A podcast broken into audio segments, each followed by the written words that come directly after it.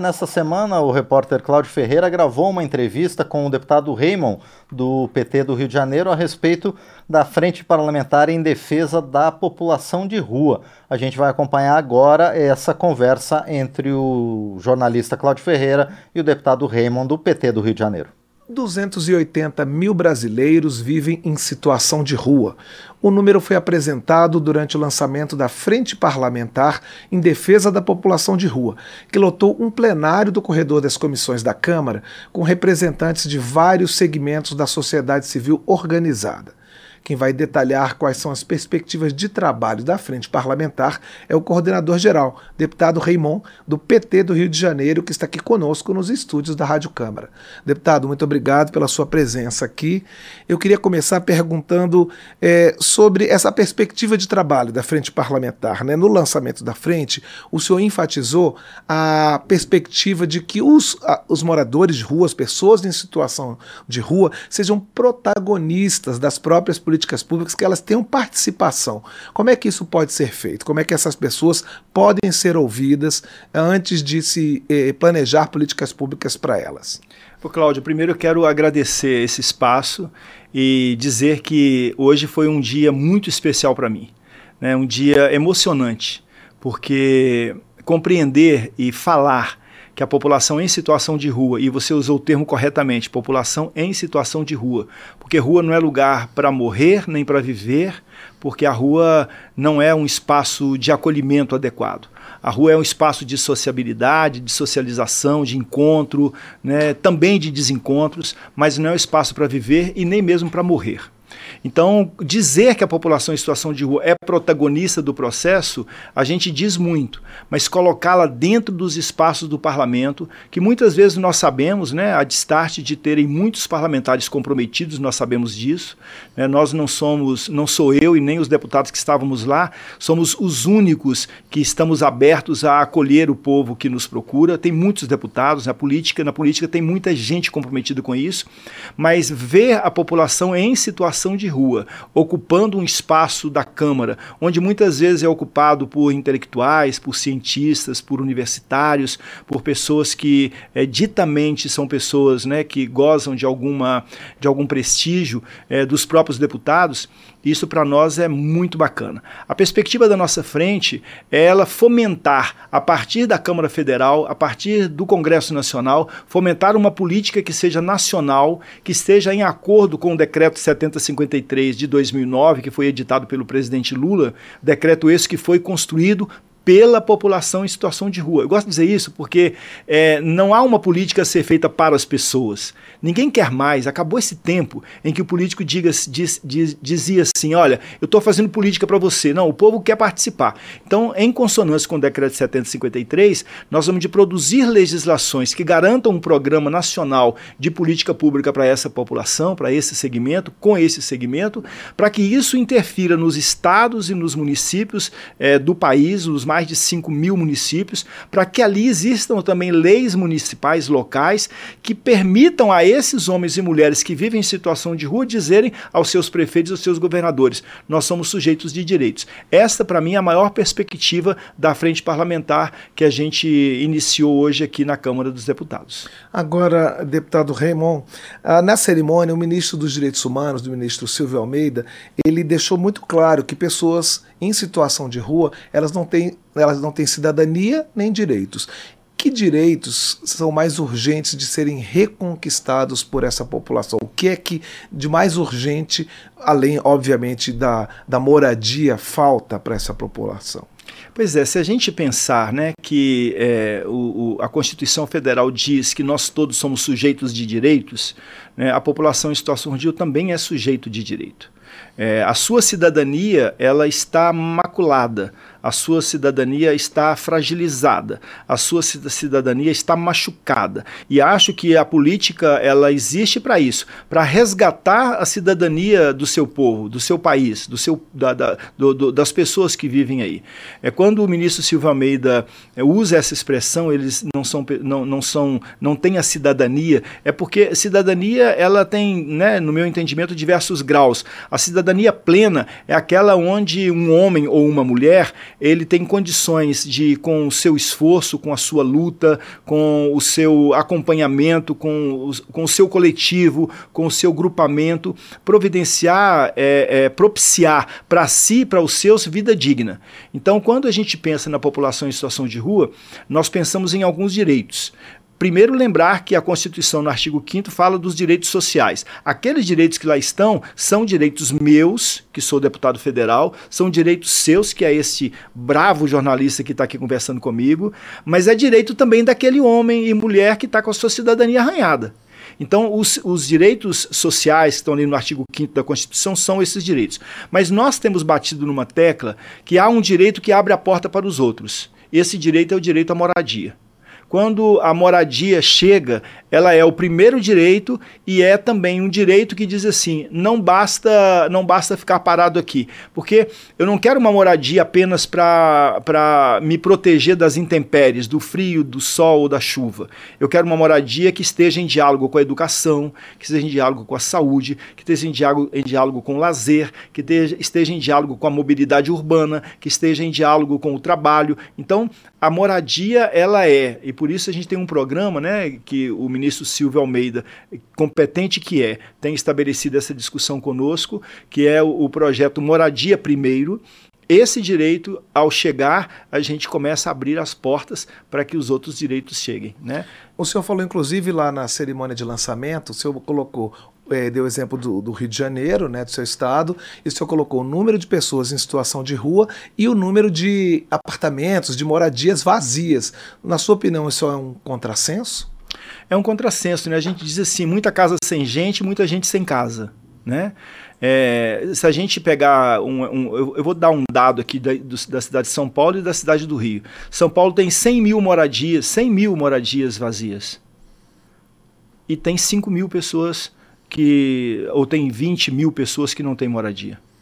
Moradias vazias e pessoas precisando de moradia que estão ao relento. O Rio de Janeiro segue a mesma lógica.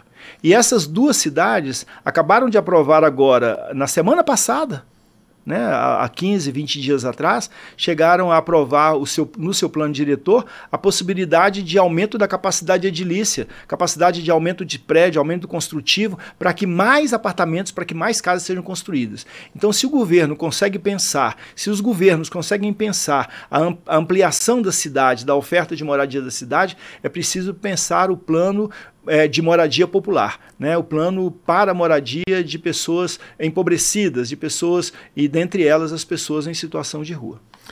É, deputado, eu vou citar novamente a fala do ministro dos Direitos Humanos, porque eu anotei duas coisas aqui que eu achei interessante. Primeiro, a recriação de um comitê intersetorial de acompanhamento e monitoramento da política nacional da população de rua e a criação de um fórum de gestores e gestoras em direitos humanos, que, segundo ele, também cuidaria dessa questão. O senhor acha que essas são estruturas interessantes de serem criadas, elas podem ajudar nessa reversão desse quadro, de, desse número de pessoas em situação de rua? Elas podem criar, não, elas criam. É muito importante. Né? O CIAMP Rua que é o, o, o, é, o, Comitê Intersetorial de Monitoramento de Políticas Públicas para a População em Situação de Rua, é, esse é um mecanismo que está dentro do decreto 753 de 2009. Me permita contar uma história. Né? Em 2000, dois, 2003, quando Lula foi eleito presidente, é, chegando mais para o meio do ano, mais para o fim do ano, tinha que organizar a agenda de dezembro, de Natal do presidente. Ele chama os seus assessores e diz assim: Olha, eu fui convidado e quero ir a São Paulo participar de um, café da, de um café da manhã com a população em situação de rua. Ficou na agenda do presidente Lula em 2003 que ele iria a São Paulo participar com o movimento de catadores e com a população em situação de rua do café da manhã, um café de Natal. Ali, quando ele chega, o povo, oh, que bacana, o presidente veio tomar café com a gente. Em 2004 ele repete, em 2005 ele repete, em 2006 ele repete. Aí a população em situação de rua diz para ele assim: presidente, a gente não quer que o senhor venha tomar café com a gente, não. A gente quer que o senhor produza política pública. Não queremos só o café da manhã. Queremos política pública. Aí ele chama os seus ministros mais próximos e diz assim: construa um projeto de lei para a gente sancionar. Aí a população de rua diz assim: não, em situação, não, nós não queremos isso. Nós não queremos que eles construam para nós, nós queremos construir. E aí houve um, um, um, encontro né, da população em situação de rua e dos técnicos da presidência da República e construíram um, uma minuta né, que foi e veio, foi e veio, isso em 4, 5, em 2005, 2006. E foi para lá, veio para cá, até que em 2009 estava arredondado o projeto. Né, o, o, a minuta e o Lula, é, o Lula edita um decreto em 23 de dezembro de 2009, que é o decreto de 753. Lá nesse decreto está, está especificado o CIAMP, que é esse comitê intersetorial, que é exatamente, exatamente aquilo que a população em situação de rua tem dito. Nós não queremos que façam as coisas para nós. Se quer conversar sobre nós, nos chama para sentar na mesa, nos chama para nos chama para conversar. Então esse esse comitê intersetorial, ele tem sociedade civil onde tem população em situação de rua, pessoas em situação de rua, lideranças que já passaram pela rua que hoje não estão mais nas ruas, tem o pessoal da Defensoria Pública dos Estados, do Distrito Federal da União, você tem mecanismos da OAB, mecanismos de direitos humanos, você tem é, é, o, o, os entes dos ministérios, é, é, é, interministerial, então você tem Ministério de Direitos Humanos, Ministério de, de é, das Cidades com a questão da habitação, Ministério agora da Igualdade Racial, Ministério das Mulheres, é, você tem diversos grupamentos que pensam é, essa política e que sentam-se à mesa para dizer: olha, nós vamos produzir política conjuntamente. Essa, é, é, o CIAMP Rua é, é uma peça fundamental no processo. E o Fórum de Gestores, está certo, Silvio Almeida, porque se a gente pensar o Brasil continental que é, grande que é, a gente pensar que Brasília vai dizer o que vai acontecer lá no, no, no, no, no norte do estado do Rio de Janeiro, ou o que vai acontecer no Vale do Jequitinhonha, ou o que vai acontecer numa capital como São Paulo, numa capital como Fortaleza, não dá para entender dessa forma. É preciso que esse fórum de gestores tenha representação de todos os espaços da cidade, do país, para que a política verdadeiramente aconteça e seja efetiva, né? Porque política é, para valer tem que ser efetiva, né? tem que transformar a vida das pessoas. A gente está conversando com o deputado Raimundo, do PT do Rio de Janeiro, sobre a Frente Parlamentar em Defesa da População de Rua. Deputado, o ministro Silvio Almeida também falou na regulamentação da Lei Padre Lancelotti. Eu queria que você explicasse para os nossos ouvintes que, é, que lei é essa e o que, que falta ser regulamentado. Pois é, quem, você que está escutando a gente aqui, a mim ao Cláudio, você que mora numa grande cidade, certamente já viu um banco de praça onde a prefeitura coloca uma armação no meio do banco para evitar que as pessoas se, se espalhem, né? na verdade, aquele, aquela divisora ali do banco, não é porque quer fazer dois assentos, é porque não quer que a população de rua deite. É, se você mora numa grande cidade, certamente você vê debaixo de algum viaduto onde tem concentração de população em situação de rua, o prefeito mandou colocar algumas pedras pontiagudas. É para que a população em situação de rua não esteja. Isso se chama arquitetura hostil que é uma arquitetura que ela diz assim: aqui, aqui nós não aceitamos que vocês estejam. Nós tivemos aquela célebre imagem que está na cabeça de todos nós, do padre Júlio Lancelotti em São Paulo com uma marreta, ele próprio, é, quebrando essas pedras pontiagudas debaixo do viaduto. Esta é a arquitetura hostil, este é o projeto de lei aprovado na Câmara dos Deputados, é lei já sancionada e que agora, depois do veto derrubado, porque o governo anterior vetou, mas veto derrubado, lei promulgada, agora precisamos de regulamentá-la a regulamentação da lei Padre Júlio Lancelotti, a, regula a regulamentação de uma lei que proíbe a arquitetura hostil, que diz assim, a cidade, a cidade é nossa, a cidade é do povo, né? É Castro Alves, você me corrija aí se eu tiver errado, a praça é do povo como o céu é do condor.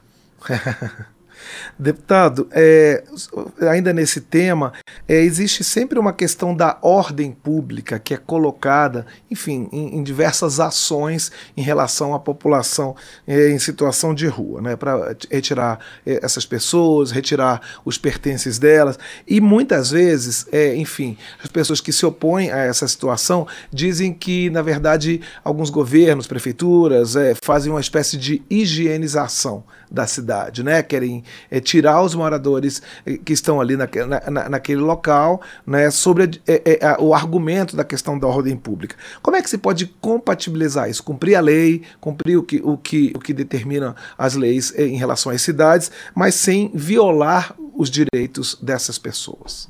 Pois é, a ordem pública, primeiro entender que a ordem pública às vezes é uma ordem pensada por quem nem mesmo está no público, está na rua. Né? É, a ordem pública, volto a dizer, tanto como a política para a população em situação de rua, ela deveria também ser discutida, porque eu estou defendendo esta, esta, é, esta ideia, sabe, Cláudio, de que nós, os políticos, precisamos deixar a ficha cair um pouquinho, nós não somos donos da bola. Né? Nós somos apenas, apenas representantes do povo. Então, se nós somos representantes do povo que nos elege e que nos delega essa representação, a gente tem que dialogar. Né? A política hoje não dá para fazer em qualquer setor. Não dá para fazer uma política sem dialogar com as pessoas. Às vezes a ordem pública vem de cima para baixo. Uma ordem pública, por exemplo, que diz assim: não vamos tolerar pertences da população em situação de rua na rua mais, né, igual, igual foi aprovado é, nesse mês de julho, foi aprovado é, um, uma, uma, uma lei na Câmara Municipal de Belo Horizonte dizendo que o prefeito está autorizado a retirar os pertences da população em situação de rua, colchões, é, é papelões, sabe? É, que a população de rua, às vezes, as, em situação de rua, às vezes tem. É, quando esta lei é aprovada, primeiro, essa lei não é inconstitucional, essa lei não é ilegal, essa lei é criminosa. Ela é mais do que inconstitucional, ela é mais do que legal, porque o artigo 157 do Código Penal diz que subtrair objeto de alguém, isso é roubo, e roubo é crime. Então, nós tivemos eh, recentemente a aprovação de uma lei na, na Câmara Municipal de Belo Horizonte, é uma lei que ela está assentada sobre um, sobre um crime. Quando nós falamos de ordem pública, nós temos que pensar que é claro que a cidade tem que ter um ordenamento. Nós vivemos em sociedade, nós não vivemos na, na, na, na, na, na balbúrdia ou, ou, na discórdia ou, ou, ou, no caos. Né? Vivemos uma certa organização mas é preciso entender que a rua, e volto a dizer, a rua não é lugar para se viver e nem para se morrer. A rua é lugar de convívio. E, portanto, uma das, as, das funções da ordem pública, se de fato quer que a população em situação de rua não esteja muito concentrada numa ou outra área da cidade, que ela providencie políticas públicas, providencie moradia, providencie possibilidades de empregabilidade e reinserção social. Deputado, para a gente encerrar nossa entrevista, a quem é, compete é, fazer as políticas públicas é, para essa população em situação de rua? União, estados, municípios ou os três? É uma, é uma responsabilidade compartilhada? Eu acho que pensar a política, os três entes podem pensar. Nós pensamos aqui em Brasília, a frente parlamentar é, pretende fazer isso, mas a execução da política ela se dá lá na ponta, se dá lá no município. Então a responsabilidade, a princípio, a princípio não, é a responsabilidade do prefeito. O prefeito das nossas mais de 5.500 cidades é que tem que cuidar da política pública na ponta.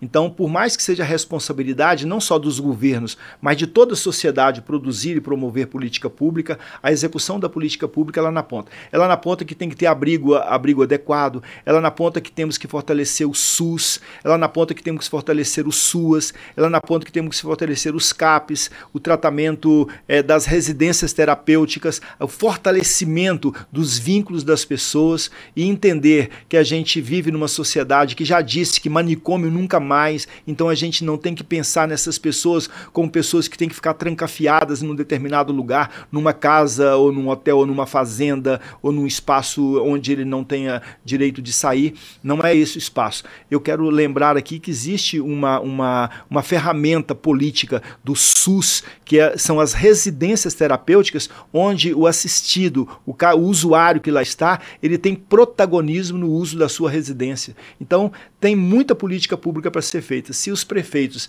a, a, a, acorrerem à, solução dessas políticas públicas, é, nós teremos uma cidade com ordem pública. Uma ordem que está discutida conosco e não uma ordem que vem de cima para baixo. E quero aqui dizer de antemão, é, o decreto 7053, se a prefeitura, qualquer prefeitura de qualquer cidade brasileira, se dispuser a aderir a esse decreto, aderir à lei nacional, é, o, governo, o governo federal tem recursos para encaminhar para as prefeituras. O Silvio Almeida, nosso ministro da Direitos Humanos e Cidadania, encaminhou agora 5 milhões de reais para o combate ao inverno da população em situação de rua nas regiões do sudeste e do sul do Brasil, onde o inverno é mais rigoroso, que é um pouco a, a tentativa de fazer um, um, certo aquecimento térmico, né, para garantir que irmãos nossos não morram nos frios é, do inverno brasileiro. Nós conversamos com o deputado Raimon, do PT do Rio de Janeiro, sobre a frente parlamentar em defesa da população de rua. Deputado, muito obrigado pela sua participação aqui no painel eletrônico. Um abraço para você, muito obrigado também para você e para todo mundo que nos acompanha. Paz e bem. Muito bem, este então foi Ótimo o deputado Raimundo, do PT do Rio de Janeiro, conosco aqui no painel eletrônico, nessa entrevista concedida na, no finalzinho da semana passada ao repórter Cláudio Ferreira, no dia em que foi lançada a Frente Parlamentar em Defesa da População em Situação de Rua.